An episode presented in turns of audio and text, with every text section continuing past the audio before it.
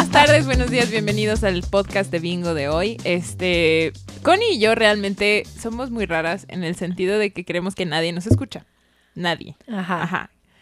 Creemos que nadie nos escucha. Y no es la realidad. Y no. A veces. Es algo nos- que pasa en nuestras cabezas. Ajá. Y en una de esas, eh, Miranda de nuestro equipo llega y nos dice, oigan, esto pasó, nos escribieron y nosotros, ¡Oh! ¡nos escribieron! Y no, déjame decirte, bueno, ahorita tú te presentarás, eh, que es la primera vez que alguien quiere estar con nosotras y no tenemos que nosotros invitar a alguien. Ah, wow. Fuera de la industria de la música. Ah, sí. Ajá, o sea, exacto, más bien, eh, bueno, no, porque ni siquiera ellos quieren estar. Sí, Todos quieren estar. No, les tenemos que escribir como seis veces. Sí, pero Pero su alma quiere estar. Sí, pero es que son como músicos, se tienen que hacer los difíciles, ¿ya sabes? O sea, sí se hacen de ser- rogar. Exacto, y después es como, ay, lo comparten en todos lados y es como, sí, Sí. te gustó, compa. Pero bueno, Ahorita vamos a presentarte, pero es que me da mucha curiosidad. eh, siempre como que empezamos a hablar un poquito malfillo de cuál es nuestra vinculación con el tema del que vamos a hablar hoy. Y pues básicamente el tema del que vamos a hablar hoy es el motivo por el cual creamos eh, Bingo, Bingo. y creamos el podcast.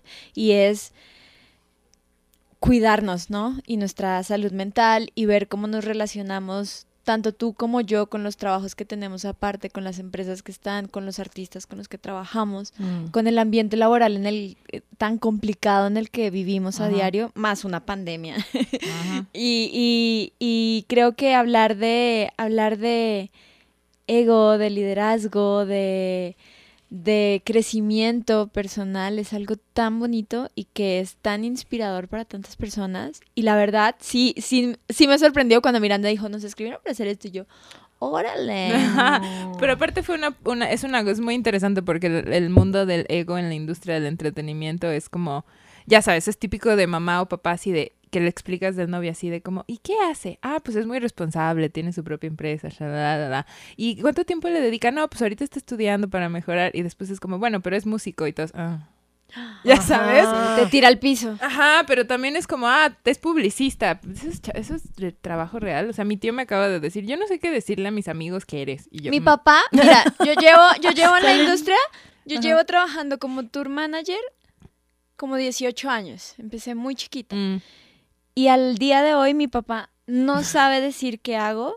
O no quiere. No, no, no, no, genuinamente no sabe. Se lo he explicado, lo he llevado a conciertos, él ve lo que yo hago, pero no se lo puede explicar a la gente porque en su cabeza eh, un trabajo significa estar en un escritorio Ajá. de lunes a viernes. Ujú. Pero bueno, vamos a empezar a presentarnos. Pero justamente la charla que queremos dar hoy es para, para, bueno, la propuesta que, que nos diste para la charla de hoy, ahorita la vas a explicar tú, pero se nos hizo súper valiosa porque todo hace sentido.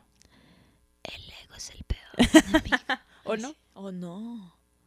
Pero ustedes cuéntenme antes de que yo presente, me presente. que por cierto, nunca preparamos esta charla, como se podría Ah, ver. sí, nunca. Que es la nunca. mejor parte, que es la mejor Claro. parte. Esto es improvisado AF. Pero lo que es interesante es que hayan conectado, ¿no? Con la propuesta y por qué les, por qué conectaron con ella. Hace muy bien su trabajo. Sí. este. Estamos en Empieza la terapia. Ajá, exacto. Y yo, pues mira, ayer, no, eh, fíjate que una de las cosas que más tratamos, o por lo menos eh, tratamos de pr- predicar, Connie y yo, es que en la industria del entretenimiento existe mucho ego, ¿no? Y existe Mm. mucho ego que mueve propósitos propios sin pensar en el bienestar de los demás o en el bienestar del equipo o con esta mentalidad de yo lo merezco y yo tengo que hacerlo y no importa si piso todas las reglas que tengo que, que pisar. Entonces, como es esta onda de no, compa, o sea, creo que si somos más empáticos todos, ¿no? Y colaboramos y trabajamos en conjunto, pues las cosas van a salir más chidas, ¿no? Y, lo, y, y en nuestra chamba también es como esta onda de qué tanto ego puedo meter yo como mujer en la industria, na, y, y, y, eso, ¿no? Porque pues nuestra visión del ego sano es a través de la óptica de Ryan Holiday, ¿no? O sea, tampoco es como Sí. así que digas, uy, qué barbaridad, cuánto sabemos del tema, pero eh, que sí sabemos mucho, ¿no? Daily Stoic, hello. Pero, ajá, eso por, por eso a mí, me- por eso a mí me llamó la atención. Porque- A mí me llamó ajá. la atención porque siempre cualquier persona que se aviente a hablar desde un lugar vulnerable de lo que es el liderazgo, lo que es el crecimiento, lo que es eh, el trabajo en equipo, Mm. para mí es súper admirable. Entonces cuando vimos el perfil yo dije, sí, o sea, estábamos justo hablando de que necesitábamos y queríamos empezar a tocar más ese tema, ¿no? Y enfocarnos y siempre recordar que el propósito de este podcast es desde una óptica de salud mental en la industria de la música. Entonces, Mm. ¿cómo lo podemos combinar? Y llegaste en el momento perfecto. ¿Sí o no? Sí. Ahora sí, Ahora sí. empecemos. Preséntate, explícanos qué haces, a qué te dedicas y ya, después nos vamos a la charla. Yo soy Marta, eh, Marta Ro, y mm, soy mexicana, soy pocha, eh, de mamá gringa, papá mexicano, y mm, amo mi país, ¿no? Eso es lo primero que siempre me gusta decir, que independientemente de lo que me dedico, tengo una misión muy grande de elevar la mentalidad de México, ¿no? Wow. Chévere. Creo que, creo que somos de los países más ricos, Sí. con una de las mentalidades más pobres. Sí. Sí. Estoy anotando. Sí. Y que si eleváramos nuestra mentalidad de verdad, nos quitáramos de nuestro propio camino, podríamos ser una potencia Cañón. mamona. Cañón. ¿No? claro que Hay todo. Sí. Ajá. No, y justo eh, mucho de cómo voy a hablar hoy o, o- o cómo me gusta presentar el tema, utilizo mucho lo que yo llamo bullying transformacional para bullear un poco nuestro contexto, porque creo que no dimensionamos lo, lo cabrón que es el contexto donde, donde crecimos, ¿no? Donde crecimos, eh, obviamente estoy hablando de México, pero podríamos adaptarlo mucho a Latinoamérica, eh, no es un espacio donde mamamos ser equipo, ¿no? No, al No, contrario. nadie nos enseñó a ser equipo. Al contrario, ¿no? Es Sí. chingate al de al lado para avanzar. Ajá. O cuídate la espalda porque te van a robar la idea. O... No puedes confiar en nadie nunca. Exacto. No somos Es gente. agotador no confiar en la gente, déjenme decirles. Es agotador. Obviamente estoy diciendo cosas que son muchas generalidades. No estoy diciendo que es la verdad absoluta, pero otro, otro tema en nuestro contexto es la victimez insaciable. no. Es todo nos pasa, pobres de nosotros, responsabilidad nula y por último, la poca habilidad de ser nuestra palabra de honor, ¿no? Entonces, como tenemos esta facilidad de decirnos sí en la jeta cuando queremos decir no, Ah, sí. ¿no? 100%. 100%. el espacio que tenemos es un espacio de arenas movedizas, porque realmente no sabes si puedes confiar, porque un sí no es un sí y un no no es un no. Y un ahorita no es ahorita. Exa- Exacto. El ahorita es relativo. Sí. Entonces, sobre arenas movedizas, amigos, es complicado. ¿No? Crecer. Sí, no, y también crecer y enfrentarte a las cosas que necesitas para crecer. Y ponerte enfrente de, a esto tengo que hacer, pues. Y llegar, y mm. llegar estable mentalmente a tus 40 años Es que eso sin, está cañón. sin tener encima 40 años de decir sí cuando querías Ah, ya, decir ya, ya, no. Ya, ya, ya. Totalmente. Y bueno, les cuento, no soy alguien que solo opina, tengo en la industria de la mentalidad 15 años. Eh, yo hice mi propio proceso de coaching de distintas eh, ramas, ¿no? Coaching también es una palabra muy prostituida y muy generalizada. Eh, quiero decir que hay muchos tipos de coaching. Yo soy coach ontológico, coach transformacional, eh, soy ta- estudié también psicología espiritual. Eh, hay, hay como mucho que, que un coach puede ofrecer, ¿no? Hay coaching organizacional, hay miles de tipos de coaching, ¿no? Sí. Y también sé, y, y- y me gusta también bulear mi industria, porque también sé por qué, ¿no? Sí. Tenemos el nombre que tenemos, ¿no? Hay mucho charlatán y quiero ser muy clara de eso. Hay mucha gente que echa porras y, y- y coaching no es club de optimismo, pero sí quiero que sepan que todo lo que vengo a presentar hoy o lo- de lo que podemos platicar hoy no es solamente en base a mis opiniones, sino en base a trabajar con equipos por 15 años, ¿no? Yo también como tú empecé chiquititita. A mí me agarraron como traductora de, de entrenadores americanos a mis 24 años. Órale. Y así es como me empiezo a formar. Yo no pensé que iba a ser coach. Yo era actriz primero, era, ajá, era actriz, eh, estudié producción de cine y televisión y yo iba por ese, ese lado y un día se quedan sin traductor y pues como pocha, esta vieja habla inglés, metan la traducida al entrenador y pues primero actriz. Entonces se enamoraron de mi traducción histriónica. Ya, chido. Y así es como llego, porque empecé a traducir a muchos entrenadores gringos y eventualmente me dicen, estás básicamente dando el entrenamiento, te queremos entrenar, ¿no? Wow. Ajá. Qué chévere. Qué chido. Y así es como empieza, ¿no? Y es, Y entonces eh, mi expertise más grande son los equipos. No hago life coaching, no hago eh, metas y objetivos, aunque podría. A mí lo que más me gusta es poder llegar a una organización y crear sentido de pertenencia, el que la gente colabore versus competir, em, ¿sabes? Como como el hecho de que la gente pueda trabajar junta con un propósito en común, llegar a resultados que te nutran, que un trabajo te pague tanto monetariamente como espiritualmente o como emocionalmente si no crees en la espiritualidad, pero que sientas que tu trabajo te paga en más de un sentido, ¿no? Que no solamente estás dando. Exacto. Entonces me gusta entrar a las organizaciones y empresas que obviamente lo permiten, porque tengo que también decir que hay muchas que llegan y no, solo quiero que vendan más. Yo esa, a esas ya no entro. ¿no? Claro. Claro. Ay, qué pereza. No, y también porque es, es como cambiar un mindset completo y después hacer el trabajo, ¿no? Es, y son años para que cambie un mindset. No, y además, ¿cómo puedes esperar que tu equipo de ventas cambie su mindset si la misma persona que te está contratando tiene el mindset de solo quiero que vendan. Totalmente. Claro, y en equipo de ventas en nuestro idioma puede ser el booker. Equipo de ventas en nuestro idioma puede ser el mismo artista. Claro. Total. 100%. Total. A ver, antes de avanzar un poquito, eh, a mí me ha costado mucho entender el término coach. Entonces, para nuestra audiencia. Me encanta. Que son músicos, que son productores, que son promotores, tour managers, este, gente de prensa.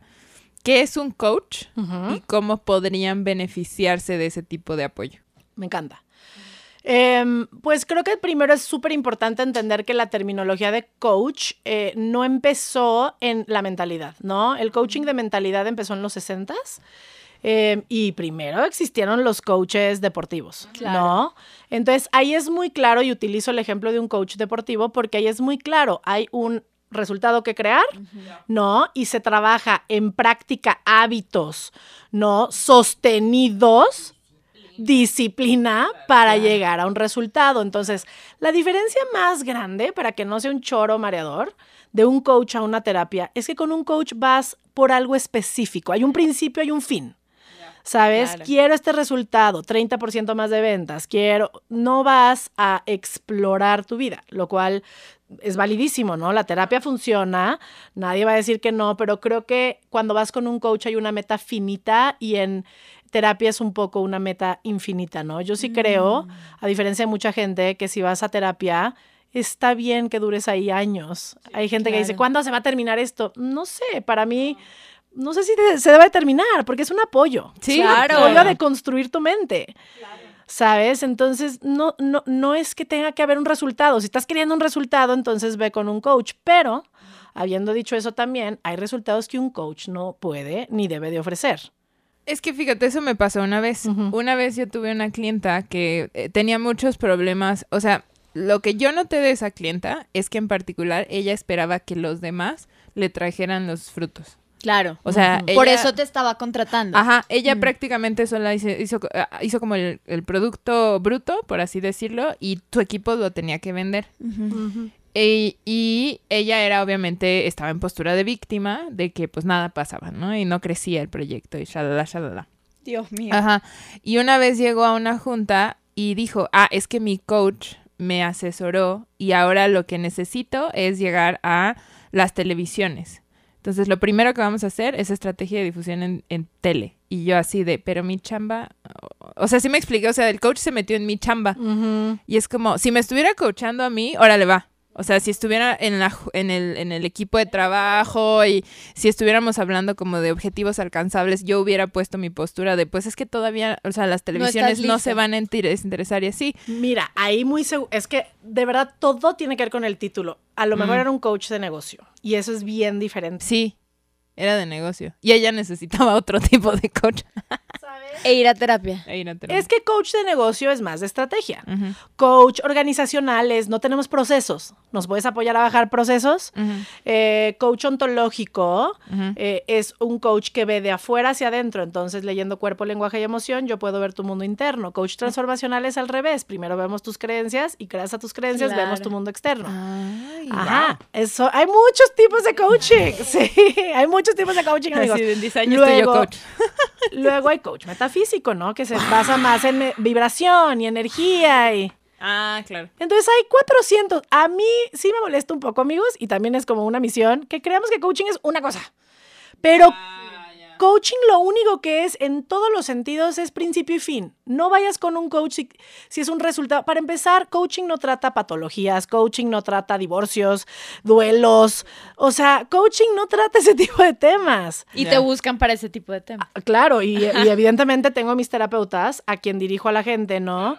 Pero coaching es para temas con yo soy coach, sí organizacional, pero de liderazgo y propósito. ¿Saben? Eso es, esa es mi expertise. Tú quieres que tu equipo, tú quieres que tu empresa, tú quieres, pero es la organización de la cultura de la organización. En ese tipo de temas me meto yo. Sí. Fíjate que lo estoy identificando 100% con, damos asesorías y la mayoría de los artistas que llegan a las asesorías se sienten muy frustrados porque... Siri. No creo que te pueda ayudar, Siri. También quiere entrar. No, Siri, Siri también necesita que vaya a terapia. este, y lo que pasa muchas veces es que están muy frustrados. Porque llevan, no sé, cinco años intentando pegar una canción en el radio para ganar su primer millón. Y, y siempre que empezamos nada más Malfillo como a escarbar un poquito, es un proyecto que no tiene un piso, que no tiene un propósito, que no tiene, ajá, que está creado sobre, somos músicos y ya, y hacemos música y listo. Y nunca se toman la molestia hasta que ya están a punto de quebrarse, de empezar a preguntarse esas cosas que debieron haberse preguntado en un principio. es que, muy cabrón. Sí, pero también tengo la sospecha, y ahorita nos dices eso, de que no tienen idea, que tienen opciones. Claro, pues es que... Y que lo tienen que resolver, porque tenemos mucho esta mentalidad de yo tengo que demostrar que lo tengo que resolver, ¿no? Y Y además es vulnerable de hacerte esas preguntas. Totalmente. Preguntarte quién eres. Por ejemplo, el, el, el, ¿cómo empiezas a entrar a, a la cabeza de, de, los clientes como que un poquito más como necios de demostrarse a sí mismos como yo debo de saber cómo hacer esto? O, tú de qué manera puedes empezar a diagnosticar que alguien necesita un coach? Ay, es que es bien interesante porque a mí, va a sonar muy mamón, mm. pero tengo la fortuna que ya me buscan. Yo no. Sí, te entiendo. ¿Sabes? Tengo la fortuna de que ya me buscan. sálvame. No, ajá, exacto. Y creo es que, muy tarde. Y creo que mi línea también es como muy clara. Creo que si ya me conoces de alguna manera, tengo también mucho de boca en boca, como una empresa me lleva a la otra, como mi, una vez hasta me acuerdo que un señor me buscó porque alguien me vio, su esposa me vio en una conferencia. Mi esposa dijo que te veo en una conferencia, yo confío mucho en mi esposa, mañana te necesito en mi empresa. ¿Sabes? Entonces eh, así empezó el, boca en boca. Hoy, em, también la manera en la que entrevisto, yo ah. ya no entrevisto como que me estás dando chamba. Yo siempre siento ah. y digo, aquí no estamos entrevistando los dos. Entonces yo también estoy viendo si puedo trabajar o no contigo. Claro. Y te voy a decir cuáles son las razones por las que no trabajo con una empresa, porque no lo hago por mamonear. O sea, si estoy escuchando. Tienes que definir tus procesos y que, y, que, y que, la persona que te esté contratando diga, ah, sí me late. O no. Exactamente. Antes de, antes de que sea un dolor. Exacto. Mm. Y, y, las líneas que más marco en esta entrevista. Perdón, perdón, perdón, perdón. Las líneas, que más recuerdo en esta, eh, perdón, que más marco en esta entrevista son, hay dos cosas que para mí son focos donde no me voy a meter. Cuando un líder me está buscando para arreglar todo, pero él no se quiere meter. Ah, oh. O sea, ahí ni me meto. O sea, no va a pasar, no importa que me quieras pagar las perlas de la Virgen. Y de verdad me ha buscado empresas muy grandes, pero ya sé que va a ser un martirio. Es que sí. Martirio. Sí. Porque no sabe lo que estás haciendo a la hora que algo no le parezca, nomás va a querer mover todo, pero no está dentro del juego. Y, lo, y lo peor es que al final, como lo decían, mucho viene en la cabeza. La gran mayoría viene en la cabeza. Y si la cabeza no quiere moverse, va a ser complicado. Sí. ¿No? Em, y también cuando tengo esta sensación donde la gente en la empresa para el que me está buscando son números y no humanos, ¿no? Mm. Eso es, que vendan más, eso es... no me veas. ¿Sabes? Ese tipo de espacios, ¿no? Donde quieren como, solo, solo, entra a dar un tallercito de, dos días y muévelos. como si fuera, ¿sabes? Ajá, Como como- quiero cumplir Ajá. diciendo que hice algo, pero en realidad no estás haciendo Ah, nada. eso, eso es horrible, como, como si contratarte fuera un logro para ellos. Así de, ya descubrí que tenemos problemas. Pero eso es full ego. Ah, a eso iba. Ajá. Bueno, antes de pasar a esa pregunta eh, del ego, no la perdamos porque siento que el ego genera muchos conflictos de este tipo de poder aceptar que el error muchas veces son las personas que necesitan la ayuda. Total. Ahorita lo platicamos. Pero creo que estaría bien definir Ego. ego Sí. como yo como lo veo Ajá. En este contexto es esa voz interior que te hace actuar dependiendo tu exterior, ¿sabes? O sea, Total. no tanto valorando lo- las herramientas que tú tienes Ajá. para un servicio eh, general, sino eh, desde el... Cuando era chiquito me dijeron que tenía que hacer esto y que tengo que ser la mejor o el mejor y que tengo que bla, bla, bla. Y no importa cómo llegues ahí, tienes que hacerlo. Entonces en el momento en el que te ves en una situación donde te sientes que puede que no vayas a ser el mejor, empieza el ego así. No, y aparte, es cuando tu personalidad se vuelve más, según yo, amenazante. Porque estás literalmente tratando de demostrar Ah, lo sí. que te valida, ¿no? Ahora ahí les va. Em, les voy a... Hay, hay muchas maneras de ver ego, pero quiero que lo dividamos como en- de dos maneras. Una, el ego en general, ¿no? Porque pues en general nos enseñaron que ego es arrogancia o soberbio, que la gente se ve... Y eso no es ego. Ese es un tipo de ego, ¿no? Es, una, es un tipo de máscara, nada más. ¿Ok?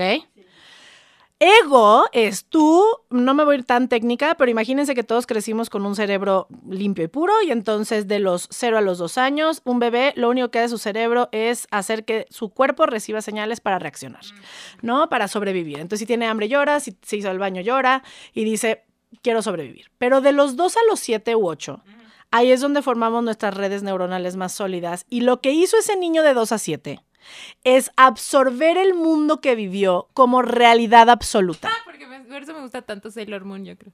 ¿Sabes? Lo que ese niño de 2 a 7 años o 8 años absorbió, dice, esto es la vida, esto es un hombre, esto es una mujer, como bien dices, me tengo que defender del mundo, lo aprendí ahí, tengo que madrear para sobrevivir, lo aprendí ahí, soy tímido, lo aprendí ahí, o sea, me tengo que proteger, no abrir la boca, lo aprendí ahí. Entonces, ego realmente significa el mundo que diseñaste, egocentrista estoy al centro de mi mundo. Ok. Entonces realmente estoy defendiendo mi mundo. Hay egos tímidos. Claro. Sí. Cuando ves a alguien en timidez y no hablar, está en su ego. ¿Sabes?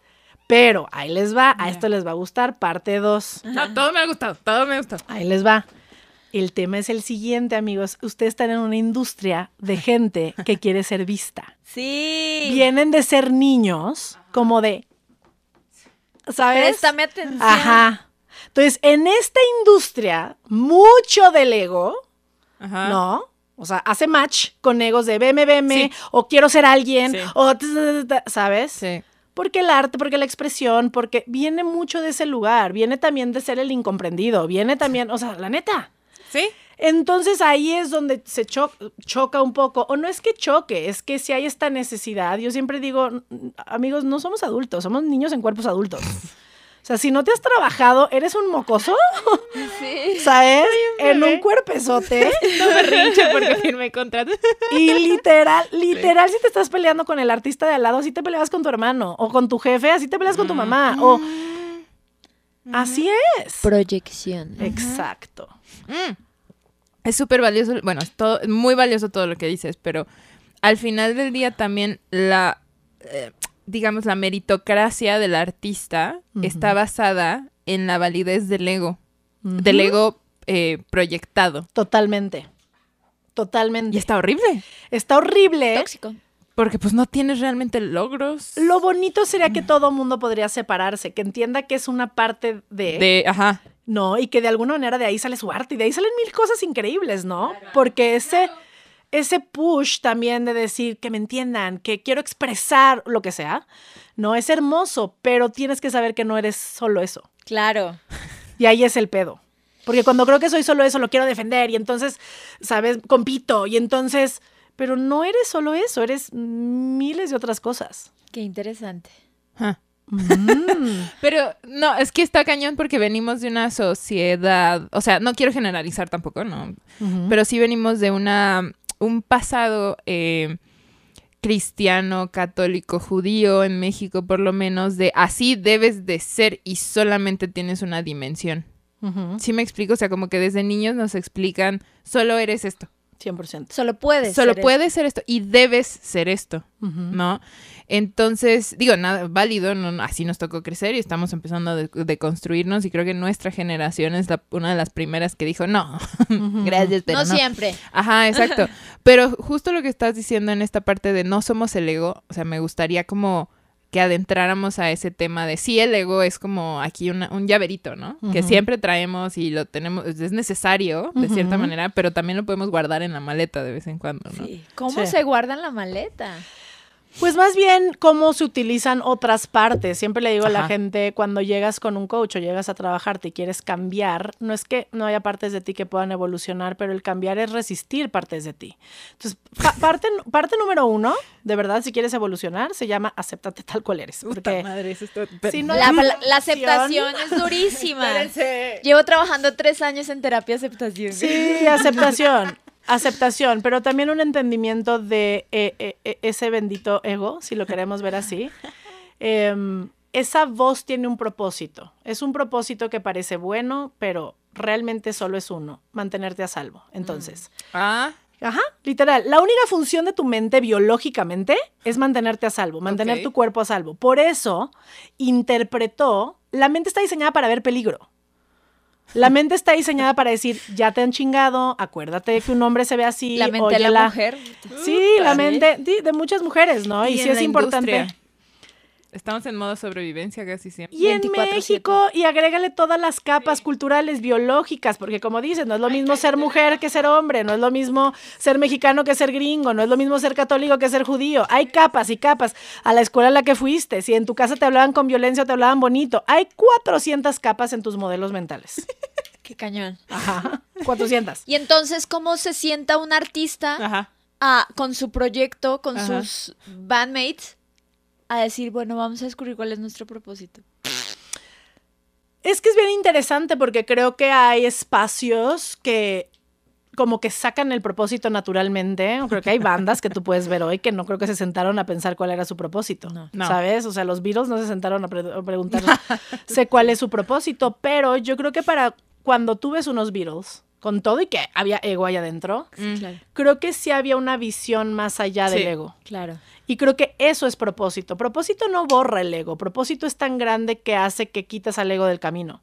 Claro. Y creo que si lo saco de la industria musical y solo me clavo en el humano, em, yo siempre le digo a la gente, cuando te atoras en los cómo, ¿no? ¿Cómo? Es la pregunta que más me choca que me hagan como coach. Es que dime cómo. Yo te la haría. Y yo la acabo de hacer. Porque Miranda repite ahorita cómo, cómo, cómo.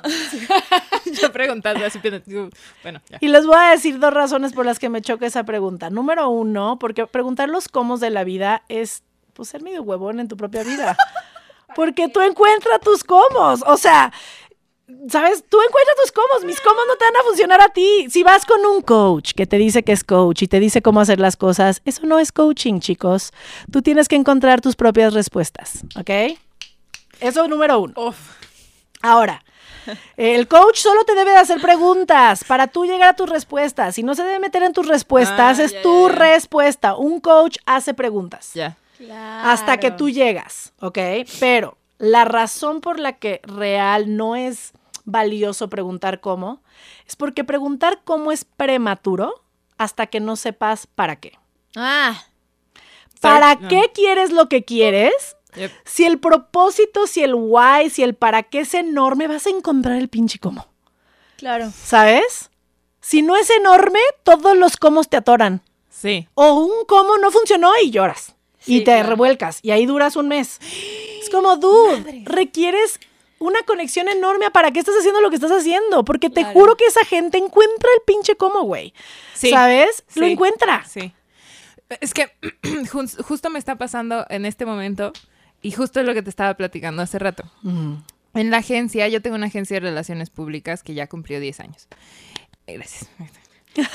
muchos, muchos porqués, muchos amo, porqués. amo que su papá no sabe qué hace. Ajá, sí, sí, sí, sí. Sí, no. qué y- bonito. Sí, mi tío. Y aparte me decía así como, pero a ver, explícame, yo relaciones públicas, pero ¿cómo? ¿De música? Porque aparte mi tío, o sea, tenemos una relación muy distante Ajá. porque él vive en España. Ajá. Y mi, mi, y, o sea, y nos vemos cada año que me invitan a España y es como, "Pero- ¿ahora qué haces? Yo, y lo mismo. Bueno, que lo quiero muchísimo, tío José Luis. Sé que estás viendo porque ya te hiciste fan de los podcasts, pero ya sabes qué hago. Saludos, tío. Este, pero entonces resulta justo que durante estos 10 años Malfico ha, ha operado mucho con prueba y error. Este, y eh, en, en- en- en algún momento de este año, no, no, no, es- no fue como un crecimiento así de tu, tu, fue así como.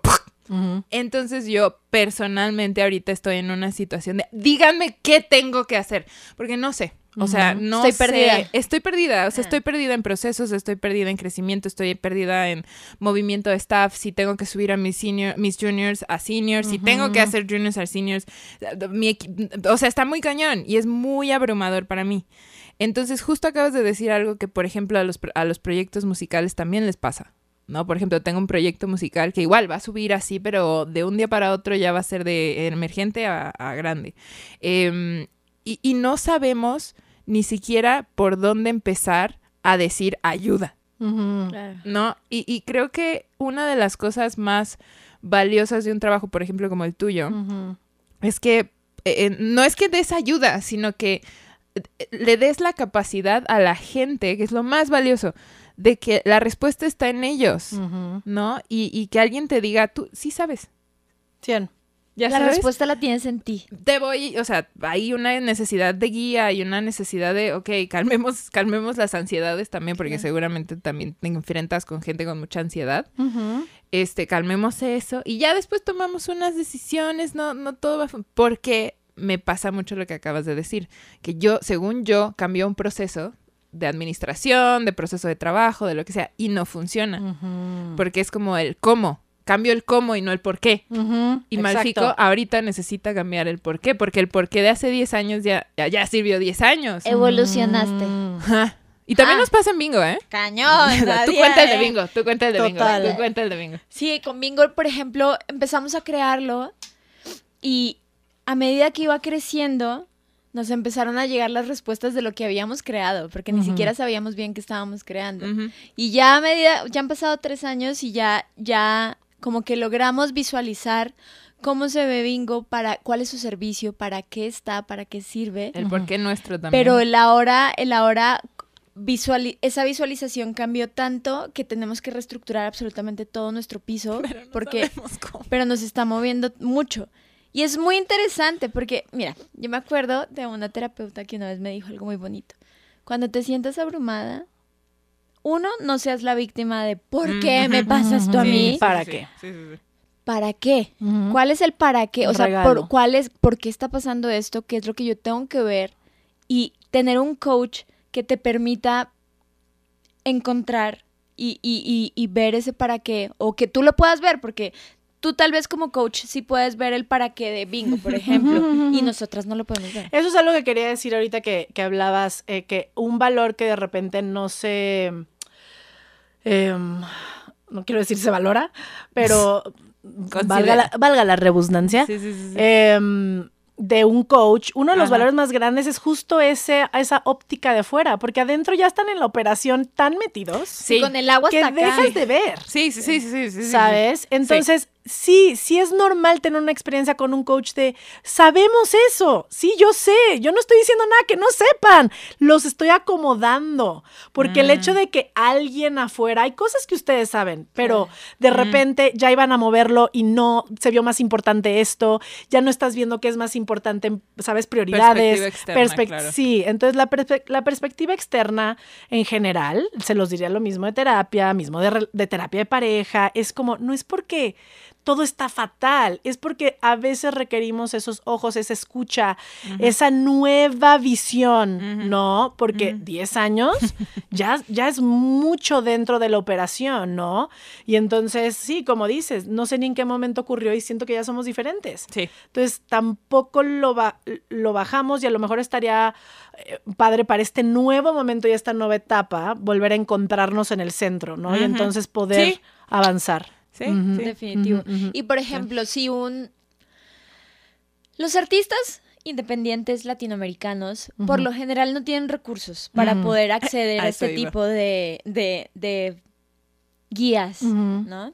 Por eso estás aquí, obvio. Y porque estamos dando un recurso gratuito a la gente que lo necesita. Pero, ¿qué preguntas son las que te tienes que empezar a hacer con cualquiera que sea tu proyecto, sea una empresa, sea lo que sea? como para poder empezar a, si te sientes un poco perdida o perdido, como para empezar a bajar ese propósito y, esa, y esa razón de ser de, lo que estás haciendo.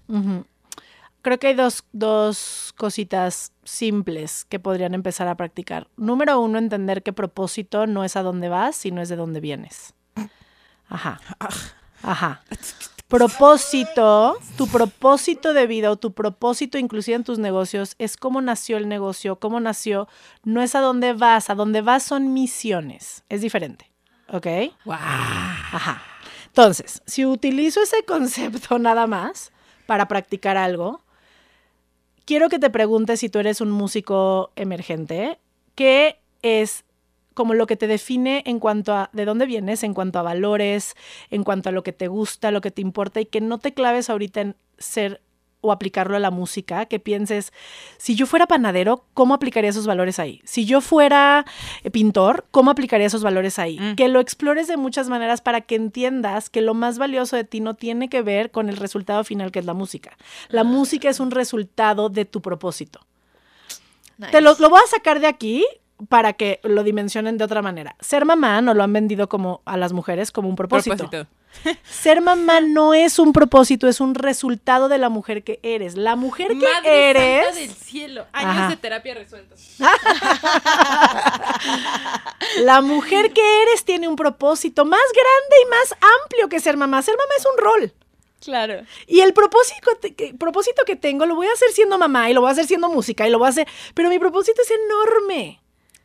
¿Sabes? Mi propósito suena como, yo les voy a decir mi why, y es muy complejo de explicar de dónde salió esto, pero es de dónde vengo. Entonces, la razón por la que yo existo, independientemente de todos los roles sociales que lleno, es mi propósito es inspirar a que la gente abrace eso que los hace diferentes para que juntos sigamos aprendiendo el uno del otro ahora. Está muy cañón. Eso es más grande que cualquier rol. Yo mañana puedo dejar de ser coach y yo sé que vine a algo. Ya. Me he sentido tan bicho raro en la vida que yo te puedo inspirar a decir, güey, sé diferente a huevo, te vale madre, te vale madre. ¿No? Em, y si hay algo que yo quiero dejar en el mundo, que es el impacto que quiero dejar, es que todos aprendamos de todos. Mm. Porque si había algo que a mí me cagaba, no, creciendo era porque soy tu mamá. Respuestas de esas, ¿no? Típico. Clásico. Clásico. Bueno, a mí no me lo decía, no. Siento que todos podemos aprender de todos. A mí, mi abuela. Siento que mamá puede hablar, aprender de sus hijos, whatever. ¿Y por qué ahora? Porque yo vivo con un cuete en el culo y yo vine a inspirar a la gente a moverse ya. La vida es hoy. O sea, la vida es hoy, amigos. Yo no sé qué estás esperando. Deja de pensar que tienes más tiempo para decir ese perdón, ese te amo, para moverte por tus sueños. Yo no sé por qué no tratas tus sueños como emergencia. Es cierto. No, y es now. ¿No? Entonces, eso todos lo tenemos. Y lo único que tienes que explorar es todo lo que he vivido, todo lo que he vivido tiene un valor. Yo lo he utilizado, a lo mejor lo he utilizado como me tiene roto. Es que si no hubiera tenido al papá alcohólico, es que si no hubiera, whatever. Te tengo noticias, tu papá alcohólico también sacó valores en ti. Claro. Claro. Y eso es lo que vienes a aportar, porque es tu historia única. Y si tuvieras el valor de toda tu historia como tu oro más importante, eso es vivir con propósito, decir, güey, yo mañana puedo dejar de ser mamá, mañana puedo dejar de ser coach, mañana puedo dejar y sé quién soy, lo que aporto en cualquier espacio. Yo te prometo que mis amigos te van a decir, no, no vamos con Marta que nos apapache. Marta es la amiga que me va a decir la neta del planeta. claro, claro, claro, claro. Y yo funjo ese rol. Tenemos la amiga, que es la escucha, y la papachadora. Tenemos la amiga. Es más como decencia y talento. Ya. y entonces, músico, si me estás escuchando, date cuenta que inclusive el estilo de tu música habla de tu estilo, tu esencia Sí. como humano. No, deja de creer que es nada más como un resultado, sino es como tus entrañas. Sí. ¿No? Y tomando eso y varios eh, eh, personas con las que hemos platicado en este podcast y personas que conocemos, los artistas con un, una mejor, mejor vinculación emocional con su audiencia que los lleva a tener un- una audiencia más grande que les puede mantener, son aquellos artistas que en su música desarrollan su verdadera, su verdadero ser y su verdadero porqué. Pues que son Auténticos. auténticos. Esos son los artistas que al final del día más eh, respeto tienen de su audiencia, porque Total. Proyectan algo interno que solamente ellos y ellas tienen, no que lo están copiando de alguien más, Totalmente. que es lo que hacen muchos otros, Claro, que no les va bien. claro. Y luego se preguntan por qué no les va bien si están haciendo lo mismo. Ya sabes, es como... Es que es muy, y volvemos al tema de que es No, muy no difícil hablar desde la ignorancia. Es muy difícil. O muy fácil. En el sentido de, te puedes, es muy fácil, sí, es muy fácil sen- sentir que eres víctima de un sistema cuando ujú. estás hablando de algo que no conoces. o sea, ¿cómo le puedes preguntar? Y, y ya aquí me voy a ir un poquito, no quiero sonar elitista, ni quiero sonar nada, nada raro, pero es muy difícil, por ejemplo, yo lo veo mucho en Colombia, Mm. donde yo crecí, de repente nos quedamos sin nada en mi familia, sin nada, o sea, teníamos para comer arroz y sardinas y ya. Y yo veía a mi alrededor eh, mujeres que sus mamás se dedicaban a hacer aseo y limpieza en casas y lo único que recibían estas, estas ni hijas era es lo único que puedes hacer. Sí, como generación. Entonces, a medida que vas creciendo, romper ese patrón, Mm. romper ese- esa línea de pensamiento es re difícil. Y entonces viene el contexto, viene el contexto latinoamericano, viene el contexto musical que pasa aquí, viene el contexto de tú no porque me vas a robar, tú tampoco porque seguro eres peor, el contexto de todos los hombres son una mierda, ¿sabes? Todo eso es muy difícil sacarte eso de la cabeza Sí. para poder crear algo más grande. Sí. Está muy cañón. Yo creo que, mm, más bien, no creo que el- ni siquiera lo- el 20% de la gente sepa cuál es su propósito en esta No. vida. Yo no estoy segura de saberlo. Y fíjate que hace poquito me, me, me clavé mucho en un tema de, de justo de relaciones interpersonales. Este, y me cayó mucho el 20 de tú qué estás haciendo para merecer la persona que estás buscando. Y es como, Absolutamente No, o sea, al final del día yo sí tengo, o sea, soy, sí he trabajado muchas cosas, sí, sí estoy observando muchas cosas, sí estoy pasando un proceso, ¿no? Pero yo tengo muchas amigas, seguro no van a ver este podcast, no me preocupo, pero sí es como, tienen unos estándares altísimos de cómo es su hombre perfecto, ¿no? Y, y con quién van a casarse y, con qui- y pareciera que están de cacería siempre. Y es como, sí, morra, pero tú, ¿qué estás ofreciendo para que puedas tener una relación equitativa con un hombre de esos estándares? Está cañón. Sí, pero Está cañón. um, creo que si re- reenfocamos a propósito hasta en una relación, em, enfocarnos en el resultado exterior, ¿no? La lista, los checks del hombre exacto. y no en el centro y los pilares que quiero tener en una Ajá, relación. Exacto. hace lo mismo. O sea, es como, cual, es como cualquier. O sea, nos enseñaron a basar nuestra vida en lo que tenemos, ¿no? En el resultado final. Y el pedo es que hemos hecho hasta lo imposible por tenerlo, violando muchas veces como ¿Quiénes somos? Ajá. miles de valores, Ajá, ¿no? ajá. Y andamos con cada persona que dices, ay, su madre". Cual- cualquier político. Pero desde la, o sea, es como, yo quiero que te vaya bien y quiero que tengas lana y están muy bonitos los ceros en el banco, pero tampoco quiero que mates a alguien para tener lana, ¿sabes? Entonces creo que lo estoy diciendo algo muy exagerado. Llevémoslo a relaciones y llevémoslo a tu negocio y llevémoslo a tu, a tu carrera musical. O sea, hay gente que de verdad cree. Y te voy a dar un insight de redes sociales porque yo veo muchas redes sociales de empresas y para que también se dejen de clavar en el número de followers y esas cosas, porque hay redes súper grandes, cero rentables, que no, que no venden un peso. Y hay redes de 5 mil followers que venden cabrón. ¿Sabes? Entonces, tú lo que quieres es la autenticidad, ¿no? De tu centro y vas a conectar con tu tribu, con tu hombre, con tu fan, con tu lo que sea. Y no tienes por qué ser el más famoso para tener una carrera hermosa, un hombre hermoso. O sabes, creo que estamos muy casados con que el éxito tendría que ser solo el súper apantallador. Ajá, sí. No, y para mí el éxito, esta es una definición personal, eh, para mí el éxito es hacer lo que quiero, cuando quiero, con quien quiero, a la hora que quiero. Eso puede significar vivir en una choza y cazar mi comida. Eso puede significar, ¿sabes? Trabajar en Wall Street. O sea, pero ¿sabes qué quieres? Ahí está el pedo. Sí, es que... ¿Sabes qué quieres lograr con tu proyecto musical? Exacto. Es que todo el mundo piensa, cuando siempre que uno le hace esa Ajá. pregunta, Cuando alguien tenga mi dice, primer millón, ya soy exitoso. Ajá, Cuando tenga ajá. X followers, ya soy exitoso. Cuando llene el Metropolitan. Cuando llena el Metropolitan es como, Es como el estándar. ok, pero ¿para qué lo quieres llenar? O Ajá. sea, ¿qué hay ahí atrás? Ajá. ¿Qué significa llenar el Metropolitan para ti? Porque alguien querría ir a tu Metropolitan. Ese es el más ¿Qué fuerte. estás haciendo tú para llenar el Metropolitan? Sí. Sí. Y creo que como músicos siempre, para mí, si lo enfocamos en why y propósito, te tendrías que enfocar en el mensaje. Lo demás tendría de valer madre. Sí. La neta. Porque el mensaje es el que conecta a tu gente. Es lo que- Claro. O sea, el concepto. sí. ¿Sí? Sí. O sea, that's it. Es ¿no? que mucha gente se clava, como vivimos también en, un, en una sociedad de comparación. Todo el tiempo los artistas se están comparando, pero se- no se están comparando con alguien a iguales, sino se están comparando con Maroon 5, con so- que son cosas como Con de enjambre. ni siquiera estás ahí, o sea, ni Ajá. siquiera estás ahí, no porque no vayas a llegar Y ahí. perdón, pero Maroon 5 se convierte en Maroon 5 porque se enfocó en ser Maroon 5. ¿Sabes? O Que- sea, no en ser YouTube. Exacto, Exacto, exacto, exacto. Entonces creo que esos, esos fenómenos se dan cuando se clavan en su música y ya.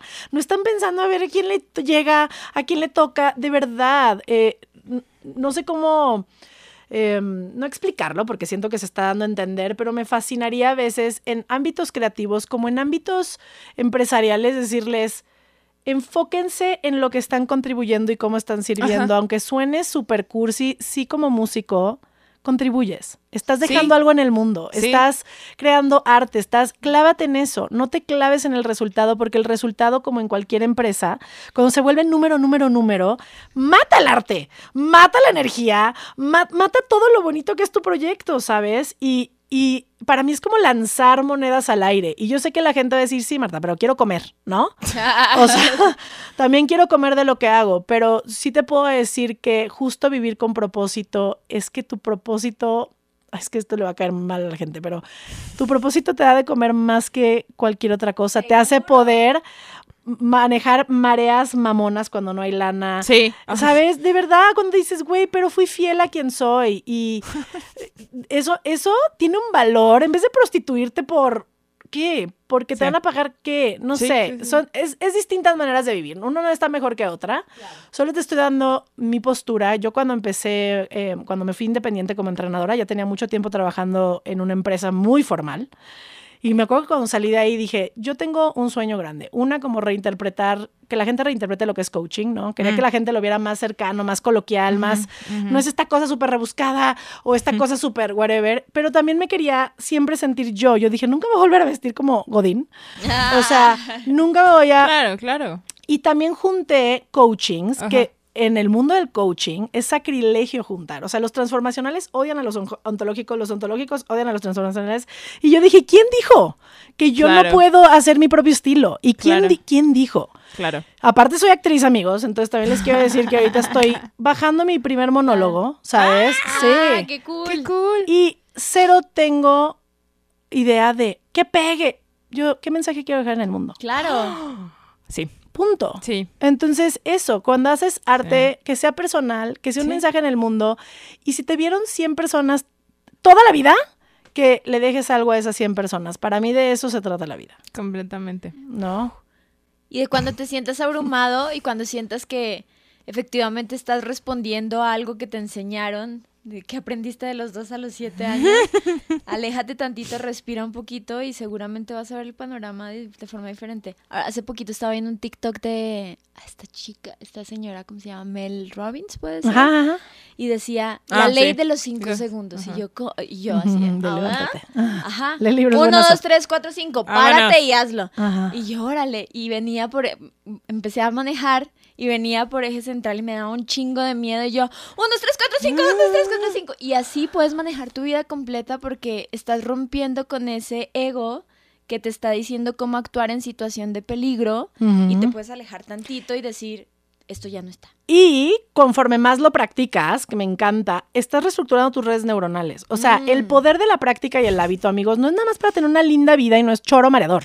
Tus redes neuronales son surcos. Sí. Por eso reaccionas como reaccionas y el chiste es dejar de reaccionar y empezar a responder. Mm. No es lo mismo reacción a respuesta. Entonces me encanta alejarte un poquito, respondo ante lo que tengo enfrente y si no, no me estoy reaccionando con mi historia, Claro, ¿sabes? Con mi ego Que me histórico. pasa mucho a mí. sí, a mí también. Pues a todos, o sea, es parte del proceso humano, pero lo que quieres es poco a poco, ¿no? Y esa es una gran técnica. Mel Robbins, muy bien. Entonces nada más es todo el tiempo estar en los cinco segundos. Sí. En una cosa, que es otra cosa que les quiero decir, como agarra una cosita a la vez. Luego quieres así de que mover todo en tu vida Sí. y te vas a desesperar, vas a tirar la toalla y vas a decir, no sirve nada. Sí, sí, sí, sí, sí, sí, sí. Ya, ya murieron los años de pensar que el multitask era... No, bye. No, No, chao, bye. chao, Ya. chao. Es súper Sí. desgastante, te drena la vida. Sí. Y como músico está cabrón también, porque no solo te tienes que enfocar en hacer tu arte, sino que también desarrollar el proyecto, ver a quién vas a sumar al equipo, hacer estrategias de difusión y comunicación, ta, ta, ta, ta, ta, ta. Y es un montón y puede llegar a ser abrumante, pero la gente piensa que todo lo tienen que hacer a la vez y eso es la cosa más falsa de la historia. Qué fuerte. Le puedes dedicar 20 minutos ¿Eh? a cada cosa. Sí. Y entrar en el mindset de dedicarle 20 minutos a cada cosa. Desde que yo empecé a hacer eso, me cambió la vida. Mm. Creo que también la vida se mueve en péndulos, ¿no? Y el péndulo de la productividad ya fue. o sea, esa productividad Yo todavía lo traigo. ridícula Yo de... lo traigo así del workaholic. Ahorita está, mira, sí. Sí, sí, sí, sí, sí, Sí. pero ya no es lo que... No quiero decir cool, pero creo que más bien ya la misma sociedad lo rechaza más y más. Antes Claro. era lo que te hacía cool, como el badge of honor, güey, no mames, déjate cuento Sí. todo lo que hago, no duermo, no, es que no soy una mujer, y sobre todo las mujeres, ni se hagan, Sí, porque yo fui esa mujer. Yo este año justo le bajé muchísimo porque se me dejó de ser cool, hasta me empecé a dar tic, así como, ya, o sea, está muy chafa que solo hables de chamba, qué hueva, tienes que tener otro tipo de eh, experiencias en la vida. No, entonces, como Sí, que nuestras dije, charlas son muy aburridas, la Esta, verdad. esta Tony. charla para mí es como un balde de agua Sí, fría que también. yo me estoy echando encima a mí. ¿Sola? Así, así. Sí. Em, y eso, creo que estamos buscando otra vez lo análogo, viene de vuelta, bendito. Dios. Bendito Dios. No, conectar eh, lo análogo, lo simple, lo, lo, lo profundo y veremos, ¿no? Porque también va a pelear con el metaverso. Del multiverso. Del multiverso. sí, Estamos llegando a un, fi- a un final y creo que... Ah, sí, pero yo tengo una duda. Dale, dale, dale. Este, antes del final, una agrupación, por ejemplo, que, insisto, Connie, como lo menciona, muchas veces no tiene el presupuesto aún, muchas veces no puede contratarte, por ejemplo, o, o- o no puede tener un servicio como el tuyo, pero ¿cómo podría una agrupación eh, encontrarte? O encontrar a las herramientas que pueda tener en ese momento, porque desafortunadamente no todos tenemos el privilegio de poder decirte así de, oye, puedes darme una sesión, ya sabes. Este, o tampoco tienen el privilegio de poder decir, le voy a dedicar dinero extra a este tema porque pues ya tienen ellos o ellas algún tipo de límite económico o, o límite de rutina o, o tienen otras responsabilidades eh, de otro tipo que tienen que cubrir. Entonces mi pregunta es, ¿cómo se pueden acercar a ti o cómo pueden abrir un poco los ojos a empezar a tener este tipo de, ajá, ya sabes? Ay, ¿cómo contesto eso suavecito? es que te, no, te, no, te entiendo, te entiendo. Te- creo que ya más o menos sé. No, hay, hay dos, hay dos respuestas a eso. Número uno, em, creo que si quieres evolucionar, lo voy a sacar de mí. No voy a hablar de esto como, como para que me busquen a mí, ¿no? eh, creo que en cualquier, si quieres terapia, si quieres, lo quieres porque hay un tema, ¿no? Y creo que sí es importante empezar a verlo en tu propia vida como medio canasta básica, ¿no? Hay de todos los tipos, de todos los precios, pero te voy a decir por qué es importante. Porque a lo largo de todos los años que he hecho esto, yo me he dado cuenta que cuando la gente sí le invierte, se lo toma en serio. Sí. Porque es un intercambio energético. Y cuando no, porque me ha llegado al que le regalaron el curso, al que la mamá me lo trajo de las greñas, al que, la neta, güey, bye, ¿no? Entonces, eh, hago cosas pro bono mil, mil, sobre todo conferencias y ese tipo de cosas. No hay tema, ¿sabes? Pero eso, o sea, yo te diría, sí apuéstale a invertir en ti porque es una herramienta enorme tu mente, ¿no? Por otro lado, en mi página hay cursos muy baratos, o sea, de 300 pesos. No, sí, donde te puedes meter en mi página. Hay de- los tres básicos de la mentalidad, o sea, lo ABC, ¿sabes? De en línea, dura, dónde empezar. Eh, lee, lee libros. Hay, también en mi página hay recomendaciones de libros, hay mi blog. eh, o sea, hay, hay- hay mucho acceso. Mi canal de YouTube tiene videos para aventar para arriba. Eh, entonces sí hay, hay contenido que no aviento por, por todos lados y que muchos líderes avientan por todos lados, pero te diría eso, si de verdad estás dispuesto a mover resultados en tu vida, no hay nada como sí vivir un proceso, porque lo último que quiero decir de un coach es que yo, por ejemplo, cuando tú vas conmigo, si quieres sesiones, no doy sesiones. Yo lo que hago es un programa para ti. ¿Por qué? Porque me daba cuenta que la gente venía a sesión como a terapia. Y, Ah. ajá, y un programa, te- sobre todo como sales de mi sesión, hace que entiendas que la sesión es el mínimo que haces con un coach. La sesión Claro. abre algo. Yo lo que estoy es pidiéndote resultados. Y ahora mueve esto. Y ahora ya tuviste esta conversación. Y ahora ya hablaste con este. O sea, yo estoy en accountability contigo todo el tiempo, como Puta, yo pidiéndote. eso. Ajá. Todas Las dos. Y ese túnel, ese túnel es el que te mueve, el que tengas a alguien pidiéndote todo el tiempo respuesta. Eso es un coach, ¿no? Entonces eso, pero, pero también tengo cosas accesibles y si no, busca a alguien que te resuene, esa es otra cosa, te debe de resonar. Claro, Eh, no todo mundo es para todo mundo. claro. Eh, y mm, nada, como que valora, como tú quieres que valoren tu proyecto, valora, ¿no? Como, no sé, el apoyo a todos los sentidos. Lo que le inviertes. Lo que le inviertes. Y no estoy, y entiendo, de verdad entiendo, porque es, cuando estás, si lo sacamos de la industria musical, emprender es un parto. Y yo también Sí. apoyo a muchos emprendedores. Y esto es emprender, ¿eh? Sí, sí. o sea, sí. tenemos que ver siempre el business side del arte. 100%, Sí, claro. 100%. O sea, no podemos nada más vivir del LOL, ¿no? Y de que qué bonito, no. Eh, Mm, Sí, ajá. claro. De No. los followers en TikTok. Exactamente. Entonces hay que darle esa seriedad, pero creo que sí es importante meterle esa inversión de crecimiento personal em, por el simple hecho de que por algo no está jalando.